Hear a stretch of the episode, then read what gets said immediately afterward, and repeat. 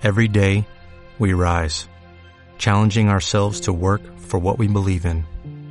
At U.S. Border Patrol, protecting our borders is more than a job, it's a calling.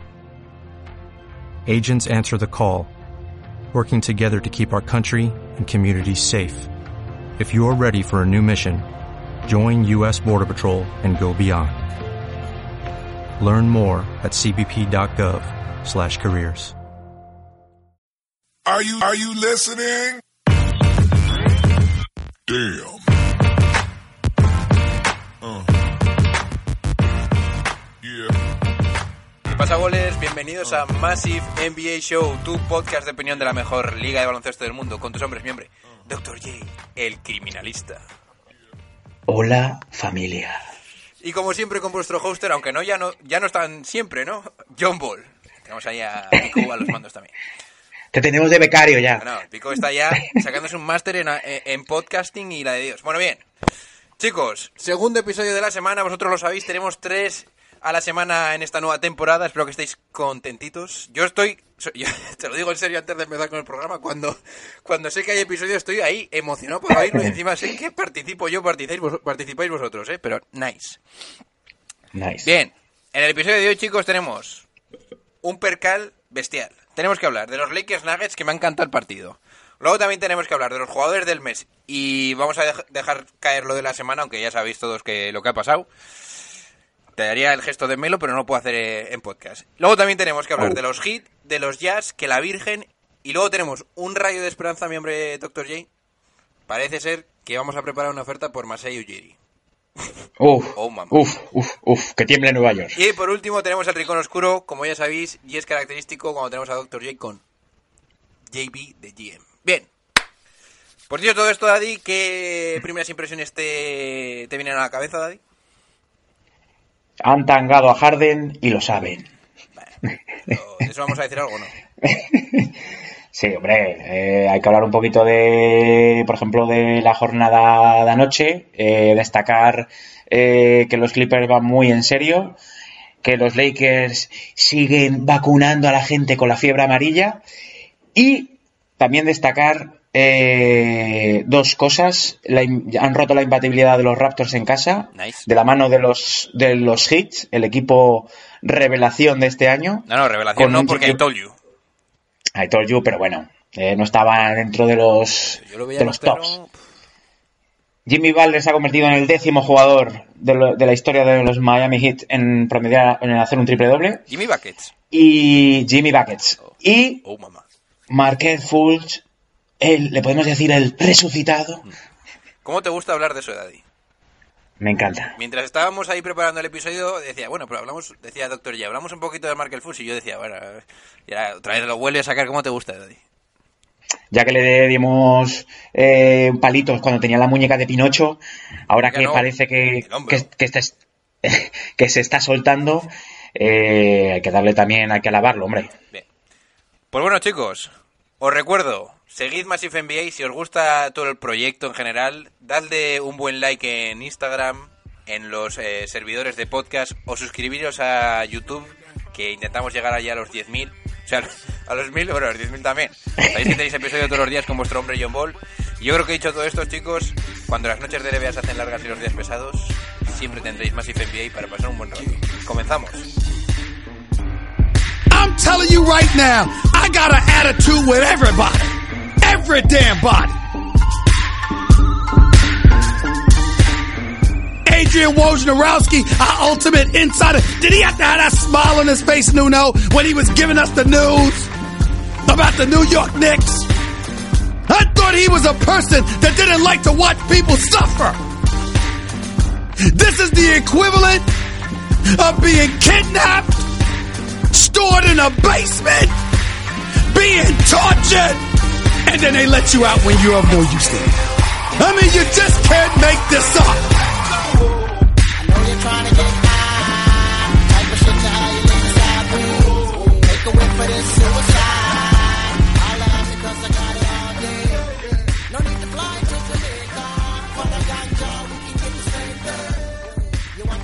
Bueno chicos, vamos a empezar el episodio de Massive NBA con ese 105 a 96 en casa de los Nuggets los Lakers imponen a los, de, a los de Denver con un gran, gran partido, como siempre, de nuestros hombres LeBron James y Anthony Davis, que ambos con 25 puntos han, puesto un, han puesto un poquito el tono para ganar este partido. Y luego, he de deciros que los Nuggets me siguen sin convencer, aunque estén en una muy buena racha. Y de eso vamos a hablar primero del partido y después de unas duras declaraciones que tengo yo sobre este equipo de Denver. Bien, eh, para ver un poquito más las estadísticas eh, un poquito más claras, tenemos Anthony Davis con 25-10 y una buena presencia defensiva que siempre me gusta destacarlo, sabéis que va por el, el defensor del año. Luego LeBron James, como siempre, paseando a Miss Daisy, 25-6-9. Y luego sigo encabronado porque Kuzma, aparte de no recibir minutos, tampoco las está metiendo. 33% en tiro y lo que sí que me gusta mucho y me, encanta que este tipo este tipo de, de, equipo tenga un jugador como Rayon Rondo, la Virgen, 11 puntos, 6 y 6, que parece que no, pero el tío hace muchísimo para el equipo angelino. Por parte de los Denver Nuggets, pues yo estoy a punto de deciros que ya voy a empezar a bajar a Nikola Jokic como mega estrella de la NBA. Le voy a decir que solo ya es un All-Star, porque con 13, 5 y 8 me deja un poco frío, como lo deben estar pasando, lo deben estar pasando en esa ciudad. Luego además tenemos a Paul Millsap con 21-8, Jamal Murray con 22 eh, con 22-5-5, buen partido. Y luego, a pesar de ser muy profundos, poco más que destacar por parte del banquillo. Eh, primeras impresiones, Daddy.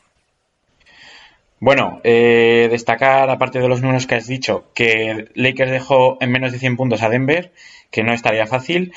Eh, los Lakers, de momento, están consiguiendo eh, que sus estrellas se entre bien y el banquillo aporte de manera decisiva.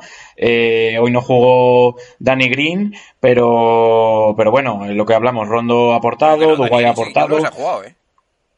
Ah, sí, sí, sí ha jugado Danny Green, perdón, perdón.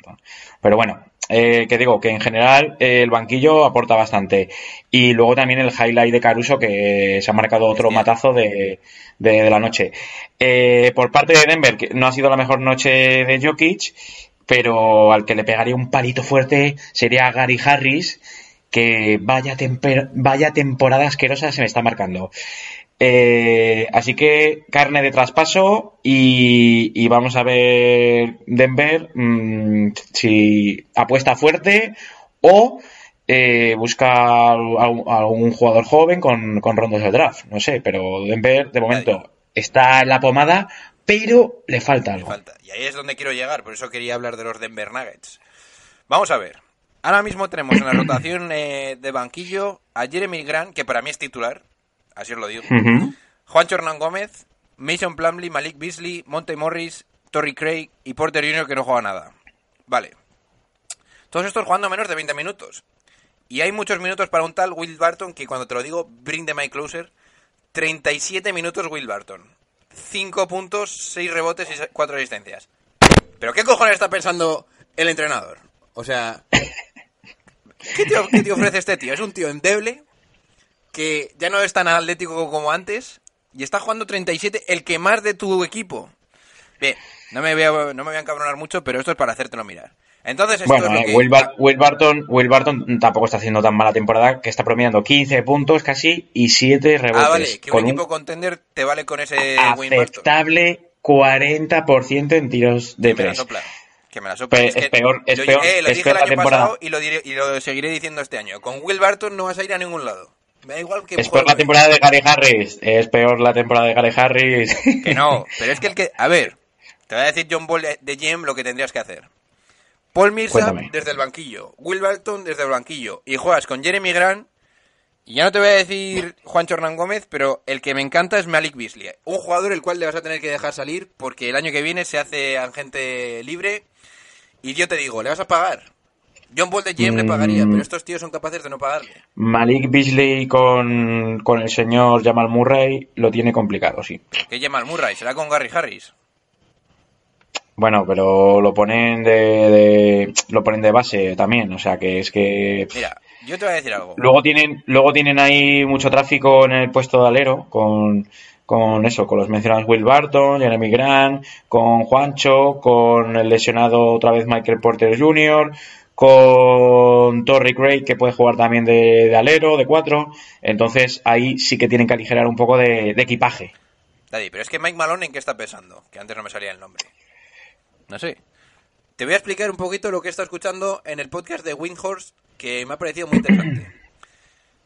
Eh, se sabe que eh, a partir del año que viene vas a tener un montón de agentes que de, de jugadores que vas a tener que pagar. Entre ellos está Juancho, Malik Beasley. A ver qué haces con Millsap. Bien, ya sabes que la situación es... A ver, eh, Denver Nuggets siempre ha sido un equipo que no le ha gustado mucho pagar o sobrepagar a sus jugadores y la verdad es que han llegado a esta situación que es muy buena y podríamos decir que los Denver Nuggets son el equipo más profundo de la NBA. Hasta ahí tú estarías de acuerdo. Sí. Vale. Pues el año que viene tienes que tomar decisiones. Y yo te digo, bring the mic closer ahora. De estos jugadores que te he dicho, ¿cuáles son los que de verdad tú dirías, esto es lo que quiero para construir mi franquicia? Quiero saber tu opinión. Porque yo me quedaría con Malik Beasley, con Tori Craig, Jamal Murray. Lo tienes que tener porque en realidad es el que es el go-to guy, es el tío que vas a tener que darle los balones en el final del partido. Y Nikola Jokic si adelgaza un poquito más. Y yo, si me apuras, me quedaría con Juancho Hernán Gómez. Pero poco más ya. Entonces te quiero decir, de estos que tienes aquí, ¿cuántos de verdad te valdrían para crear tu franquicia en Denver? A ver, eh, yo creo, a ver, mm, vamos a tener la, la cabeza clara. Eh, Denver está haciendo buena temporada, está tercero en el oeste, solo por debajo de los equipos angelinos que están a un nivel que no estratosférico. Este equipo ganando Entonces, la NBA. no, vale, es lo que a lo que voy. Entonces, eh, para hacer una temporada digna y notable, les vale. Pero si Denver quiere optar a pelear el anillo o luchar por una final, creo que tendría que meter en un paquete a varios jugadores y ir a por una estrella de la NBA. Pero a eso vamos. ¿Cuáles son los que te desprende- desprenderías? Pues depende de lo que quiera el entrenador o lo que, o lo que busque Denver. Eh, obviamente, en el puesto de 5, yo a Jokic me lo quedaría. Vale, correcto. y, Siguiente. y Puesto de cuatro. Jamal, Jamal Murray me lo quedaría. Vale. Sí, me lo quedaría si eh, no trae, o sea, si hay un base más apetecible. Te voy a poner un ejemplo. Si hubiesen aposta- apostado por Kyrie Irving el año pasado, ya Jamal Murray se hubiese ido a, a- a comer Me nuggets. gusta, me gusta tu estilo. Pero O sea, que tú ves que Jamal Murray sea desprendible, o sea, traspasable. Hombre, si necesitas un bicho, tienes que meter a Jamal Murray en el paquete, porque no. obviamente, obviamente eh, tampoco hay general managers tontos, ¿no? Algunos sí, pero Hay gente que tiene a Jamal Murray como futura estrella de la NBA, ¿eh? Estrellón. ¿qué quiero yo creo que Denver debería ir a por un anotador compulsivo. Y te voy a poner un ejemplo, un Devin Booker de la vida. Eso no sale de, de Phoenix ni de coña. Bueno, te digo un ejemplo, o un Bradley Bill. O, o, eh, algo así que, que revolucione patas arriba Denver a la hora de, anotación, porque tiene a Jokic como asistente, tiene Paul Millsap que hace su trabajo, eh, y un alero quizá más estilo defensivo que puede ser Torrey Craig o Grant, como tú bien dices, incluso Juancho también puede hacer ese perfil de, de jugador polivalente, y en el puesto de escolta me dejaría los dólares. Entonces, eh, pues obviamente Gary Harris a tomar por saco, Will Barton a tomar por saco, eh, Mason Plumlee, si te traes otro jugador joven o algún veterano de guerra, también lo podrías meter en el pack y obviamente Denver tiene alguna ronda del draft jugosa. Entonces, eso, iría por un jugador estrellón. vale. No me vale de. Bien, pues es que ahí es donde quería llegar. Recientemente, recientemente ha habido un montón de rumores que indican que los San Antonio Spurs van a empezar a mover el, eh, el mercado, a ver- va a empezar a haber movimiento Van a cortar el álamo. sí, en- en la- van a empezar a, quemar los teléfonos. Y puede ser que la Marcus Aldrich y o DeMar DeRozan estén eh, relacionados con los Denver Nuggets buscando estos San Antonio Spurs un traspaso con el equipo de Denver. Entonces, tenemos por ese lado a Denver Nuggets y luego por otro lado la bomba que nos soltó el otro día el Domi. ¡El Domi! El Domi dijo, que si lo dice el Domi tiene que ser real, que los San Antonio Spurs estarían interesados en traspasar a Marcus Aldrich y o DeRozan a los Portland Trail Blazers, la Virgen, que por cierto, Uh. para hilar un poquito con el tema, los, de- los Portland Trail Blazers han perdido hoy contra los Clippers, lógico, normal, Y te voy a decir algo simplemente en un paréntesis. Carmelo Anthony no ha tirado ningún triple, lo que me hace pensar que eso es muy buena señal de su cabeza. Si no los tiene que tirar, no los tira. Nice. Entonces, volvamos al tema. El traspaso. ¿Dónde verías tú a la Marcos Aldrich y o de Mar de Usans que eso podría empezar, eso podría explotar de una forma increíble la NBA? ¿Tú lo ves para Denver o para Portland? Eh, a ver. Porque lo de Portland eh, sería increíble. ¿eh? Portland, hombre, si metieran a CJ McCollum y metieran a... ¿Qué otro jugador pueden meter? A ver, tienes que meter a Eh, Fernie Simmons, que eso está claro. y así, y rondas de draft a cascoporro. Imagínate, yo creo que Eh, estará ahora mismo el tema así.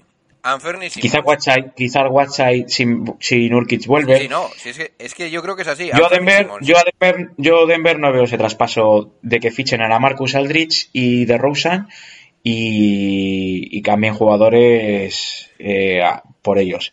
Porque lo que te digo, yo, mm, si fuese el general manager de Denver, ya te digo, eh, me centraría en un jugador estrellón, pues eso, lo que hemos hablado, un estrellón que tenga todavía margen de progresión. Es decir, eh, a ver, de Rosen quizá tenga todavía un margen de progresión, pero la Marcus yo creo que ya está en su cenit de jugador. Entonces, iría por jugador tipo, venga, te voy a decir jugadores que, que Denver tendría que apostar por ellos, ¿eh? Bradley Bill, Carl Anthony Town, eh, Donovan Mitchell, Devin Booker, eh, incluso no hubiese sido mal tirada fichar a Westbrook, ¿eh?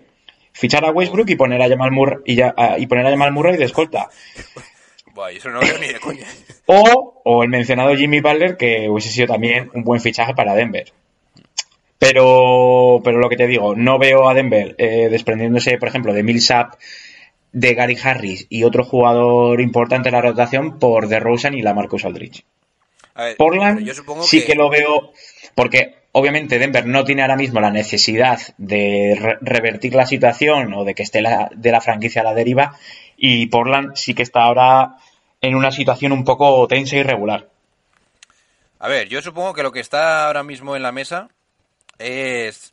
Me imagino, ¿eh? Yo sí- no, no tengo... No, no son declaraciones de nadie, ni lo ha sacado nadie, pero yo creo que estará ahora mismo San Antonio pidiendo a Portland, Anferni Simmons, Nasir Little y Whiteside por mis dos estrellas. En plan, te doy las dos y tú me metes un poquito más de savia nueva, ¿no? ¿Tú harías ese traspaso? Porque es que... es- ¿Y en qué posición se coloca Portland si hace ese traspaso? A ver, eh, yo creo que es que San Antonio es que me, me cuesta me cuesta creer San Antonio que haga ese giro a la deriva de quitarse a, a sus dos estrellas para fichar a dos jugadores todavía que son un poco desconocidos en, en la liga y, y que ya sabemos que de cabeza la tiene como una nuez. No, pero Entonces, el año que viene, Daddy. ya, ya, ya.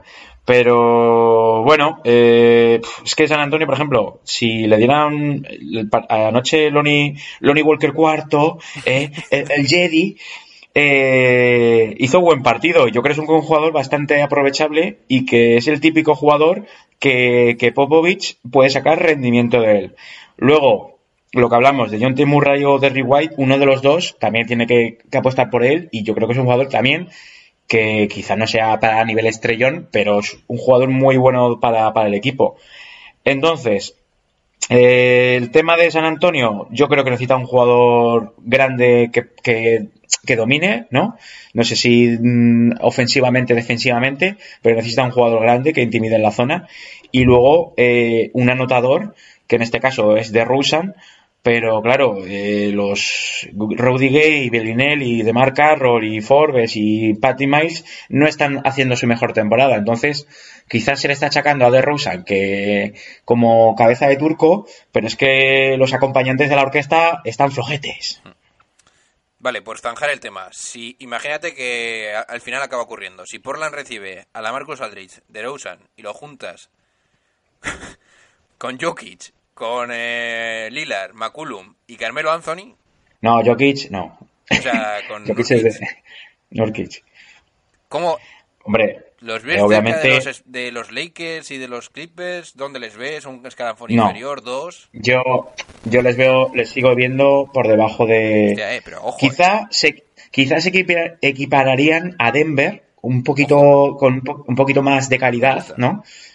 Porque, claro, luego hay, que, luego hay que compaginar balón, porque tenemos a Lillard, tenemos a Carmelo, tenemos a DeRozan y tenemos a la Marcus. Mm, mu- mucho jugador ahí para tan poco balón.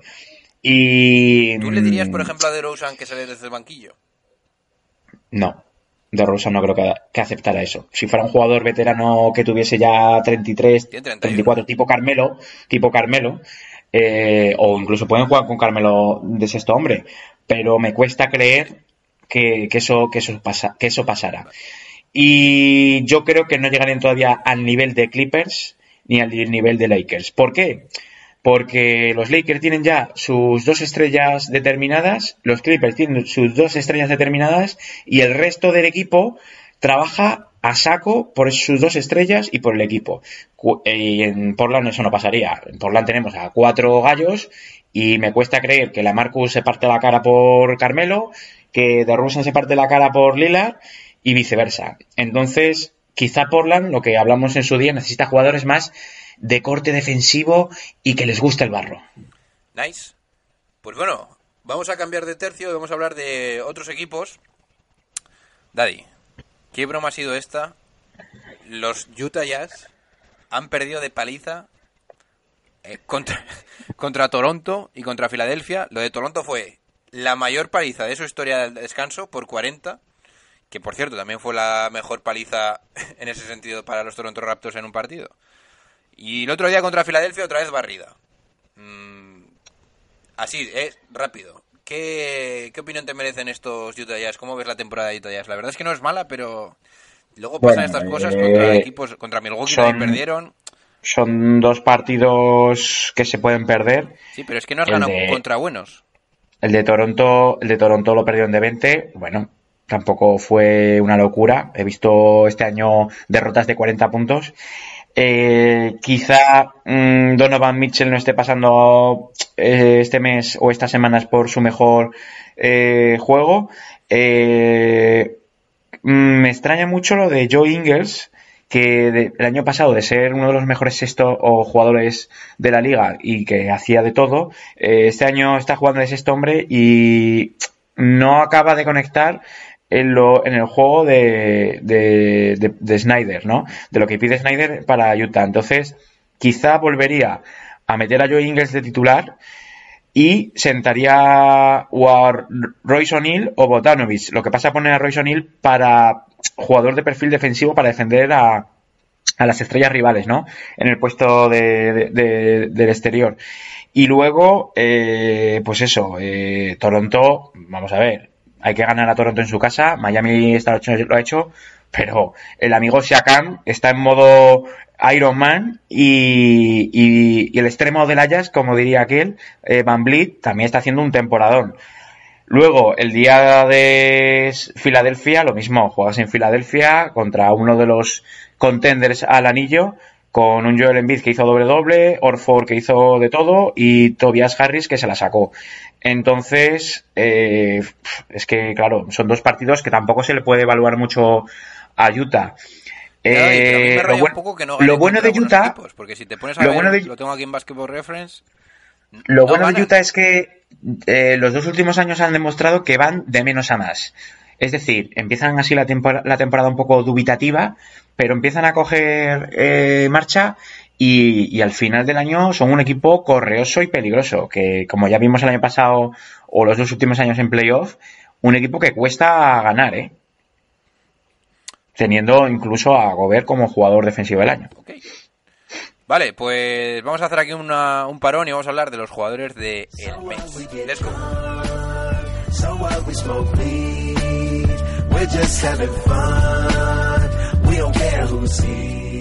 And I got love for David Fisdale too. And oh, by the way, when we talk about girlfriends and wives in the NBA, y'all need to take a look at Mrs. Fisdale. My God, she's something special. I assure you, you would see why that man is one of the happiest men on earth. Having said all of that, Take that for data. Bueno chicos, estamos aquí ya con Massive NBA, segunda parte. Y tenemos a Giannis Antetokounmpo y a Luka Doncic como jugadores del mes de noviembre. Luka Doncic, que ha estado con unos números que no te lo puedes ni creer. Pero es que cuando ves los de Antetokounmpo, dices, la virgen. Entonces os voy a cantar la- las estadísticas. 30 para Giannis Antetokounmpo, 30,9, 13,4 rebotes, 5,9 asistencias, 1,5 robos y el récord de ese equipo es 17-3. Y Luka Doncic, bring the mic closer, 30,8, 9,9 rebotes, 9,6 asistencias, 1,4 robos, not bad, y el récord del equipo 12-6. Bien, eh, además de esto, se conoció el otro día que también Carmelo Anthony ha sido el jugador de la semana, por encima de Harden, por ejemplo. Oh, oh, mamá. Entonces, Daddy, primera, bueno, tus impresiones sobre, sobre estos, eh, sobre estas elecciones, ¿cómo lo ves? Total, totalmente merecidas. Sobre todo la de Eh, Carmelo, ¿no? sobre todo la de Carmelo. Eh, bueno, un pequeño aporte. Eh, Kendrick Nunn ha sido rookie del mes en Miami, con Miami, Nice. y Jay Morant por Memphis Grizzlies. En cuanto a Giannis y Luca, eh, Giannis está a nivel MVP también. Eh, Milwaukee es el mejor equipo de- del este, con el mejor récord con, con los Lakers, y, y ahora mismo está demostrando que, que está dominando la liga a su antojo y que, que hacen un juego coral que se saben de memoria y los Bucks eh, ahora mismo no tienen rival en el este que les tosa. Eh, quizá estén un poco, super, un poco por encima de los Sixers, Boston y Toronto. Y, y vamos a ver eh, si les dura la gasolina y si Anteto sigue a este nivel y puede este año luchar por el, por el anillo. Y en cuanto a Luka Doncic, me voy a casar con él. Eh, números de locura, porque ha prome- ha promediado casi un triple doble. Eh, luego eh, 12-6 y ha ganado. Muchas de esas victorias han sido contra equipos como los Lakers, como Houston, equipos serios. O sea que no les ha ganado aquí al, al, al Villanueva de arriba. Y, y Doncic, pues es que no deja de asombrar. Esta noche ha hecho su récord eh, de rebotes de personal, 18 rebotes, y es que cada día demuestra algo diferente. Entonces, para mí, súper merecido eh, los dos jugadores del mes.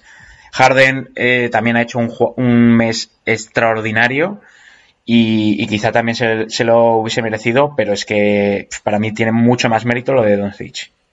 Ok, pues yo creo que dicho esto, chicos, tampoco hay que decir mucho más. Vamos a hablar, por último, antes de hablar del antes de que nos cuente el rincón oscuro, de la posible oferta que está preparando James Cabrón Dolan, porque, se-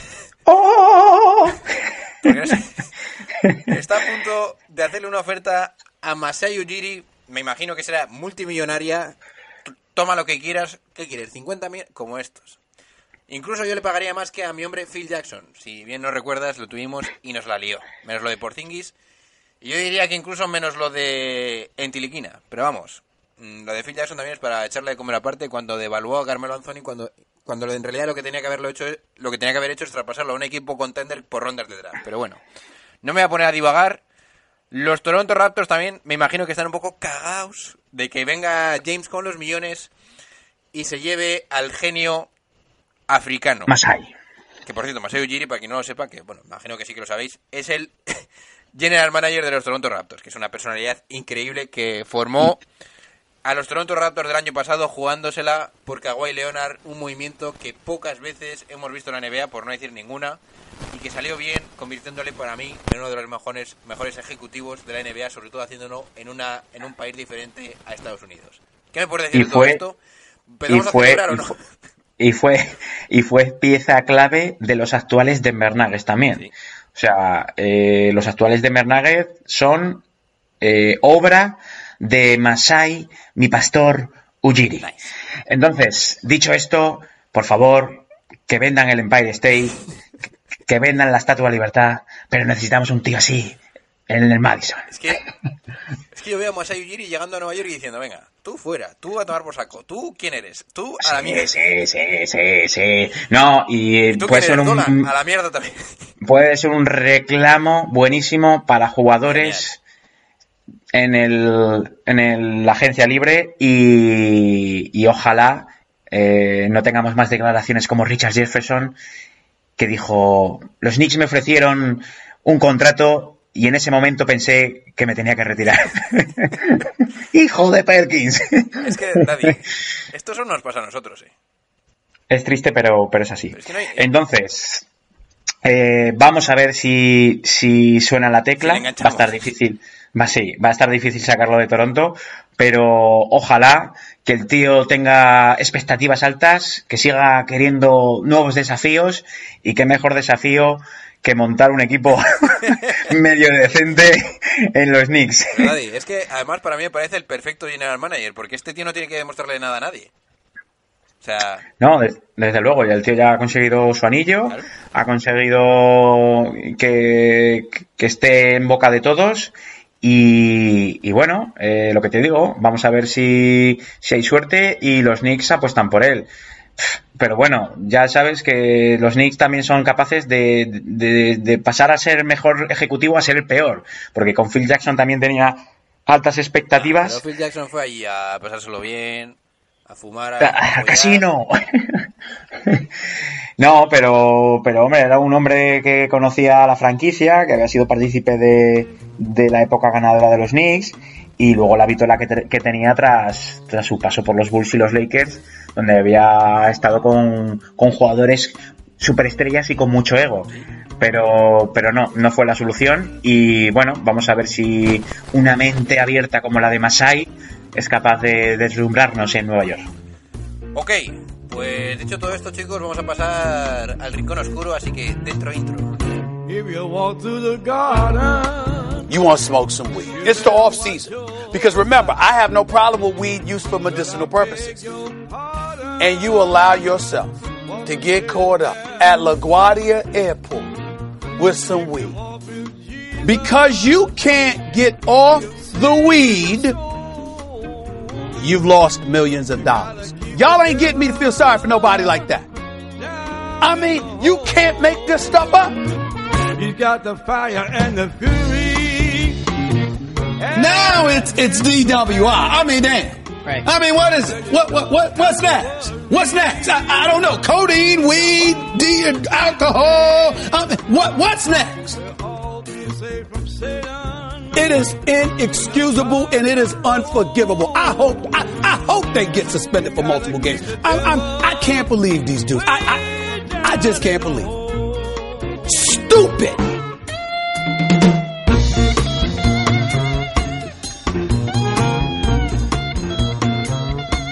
Bueno, chicos, pues yo tampoco tengo ni idea de lo que nos va a decir este hoy, pero viene una de mis secciones favoritas y eso que yo participo en el programa. el rincón oscuro, Daddy, aquí nos traes. Hoy os traigo a 61, vaya solo de guitarra de Freewell. Solo de guitarra de Sprewell, Daddy. Ya lo creo. hoy os traigo a Melodía de Seducción. Spree. Madre mía, pues me va a hablando, encantar, ¿eh? re- hablando de los Knicks, pues había hoy un jugador emblema, un logo, un, un jugador que, que marcó una época. Con los huevos los más Knicks. grandes que yo he visto, ¿eh? Sí, sí, sí, sí. Bueno, pues nuestro amigo Leitrell Sprewell, famoso por su peinado de trenzas y famoso por su yo me lo tiro, yo me lo guiso, eh, nació en Wisconsin, eh, en una familia humilde. Y bueno, voy a centrarme ya en el meollo, eh, tanto lo deportivo como lo extradeportivo. Eh, fue a la Universidad de Alabama donde coinci- coincidió con un tal Robert Horry Oh, y, y hicieron varias, varias campañas a, a buen nivel.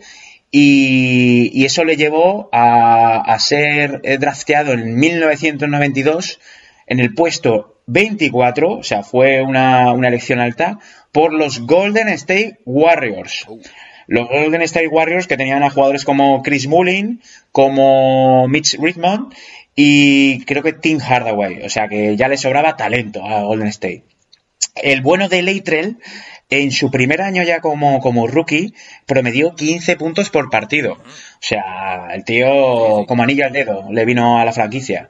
Y, y fue, de hecho, eh, en su tercer o cuarto año en Golden State fue All-Star. Eh, en 1997 eh, te- eh, habían cambiado el, el entrenador los Golden State, creo que estuvo Rick Adelman, y ficharon a PJ Carlesimo. Oh. En un 2 de diciembre, creo que es, o 1 de diciembre, ya con el espíritu navideño, eh, Sprewell un día eh, le saltaron las, pul- las pulgas y dijo, vamos a ver, PJ Carlesimo de los cojones. ¿Qué te pasa a ti? Le agarró del cuello, le agarró del cuello durante varios segundos, que estuvo a punto de, de cometer un homicidio en primer grado, eh, de no ser porque los compañeros lo separaron, y eh, eso, ese hecho eh, hizo que fuera suspendido un año No de la NBA y rescindiera su contrato con, con los Golden State. Y entonces dijeron, Eh, "Buah, los Knicks, esto es para mí. Esto es para mí. Coincidió que hubo lockout y estuvo casi un año y dos o tres meses sin jugar. Fue traspasado a los Knicks en 1999 y, eh, no lo sabía yo esto, fue eh, traspasado a cambio de John Starks, de Chris Mills y otro, otro, no sé quién era, el de la Mopa o alguno, porque era un jugador que ni conocía. Entonces, este hecho, todo el mundo daba que iba a eh, desencadenar que los Knicks se metieran en la mierda, que tuvieran un jugador problemático, pero no fue así. En 1999, en el año de lockout, y pasando, la- pasando las penas, se metieron en playoff a última hora de la mano de Latrell Sprewell y, a la, y Hilo de Seda Houston, y llegaron a la final contra los San Antonio Spurs de Tim Duncan, David Robinson, de Avery Johnson. Lo que pasa, claro, a los Knicks de Van Gundy ya no les dio para más. Eh, esa final la perdieron eh, de forma denigrante contra los San Antonio, pero hay que destacar que el amigo Latrell Sprewell promedió 26 puntos en esas finales. Eso, ese hecho eh, le hizo que fuera uno de los jugadores favoritos de la afición. Eh, todo el mundo tenía su camiseta en el Madison con el número 8 y le ocasionó también que, fuera seleccionado eh, en un All-Star, creo que fue en Washington, junto a Hilo de Seda Houston. O sea, ¿cuándo verán mis ojos eso? Dos Knicks eh, en un All-Star. Eh, Pero Later Sprewell ya empezó a decaer un poquito, tuvo problemas extradeportivos con la ley, con los juegos, con hipotecas. Y en el 2003, eh, los, los Wolves, que, que por aquel entonces tenían un Garnett en auge y, MVP de la temporada, pues dijeron, tenemos que romper la banca y ficharon a Latrell Sprewell y lo unieron con Sam Cassell y formaron uno de los mejores tríos que, había en la NBA. Hicieron buenas temporadas, de hecho llegaron a, a una de las finales del oeste, pero nunca eh, pudieron pelear por el anillo. Eh, ahora viene, viene otro tema candente. Durante la expiración de contrato de Sprewell con los Wolves, eh, los Wolves le ofrecieron un salario que según Sprewell no era acorde a, sus méritos y esas fueron sus palabras. Yo no voy a renovar por este salario porque tengo una familia que alimentar. y el tío por sus cojones no renovó. Entonces dijo, vale, pues no voy a renovar y me retiro. Así que el tío, tras 13 años en la NBA, se retiró y no volvió a jugar en, en la NBA, mis- misteriosamente.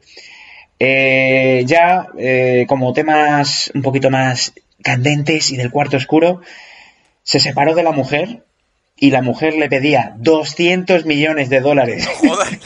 por la separación, tal cual, 200 millones de dólares. La verdad es que no le quería mucho. Y a su vez, el, pro- el pobre Sprewell estaba jodido de dinero porque tuvo un embargo, tuvo problemas financieros y eh, le pedían el oro y el moro, no sé cuánto le pedían por un, por un embargo de su casa.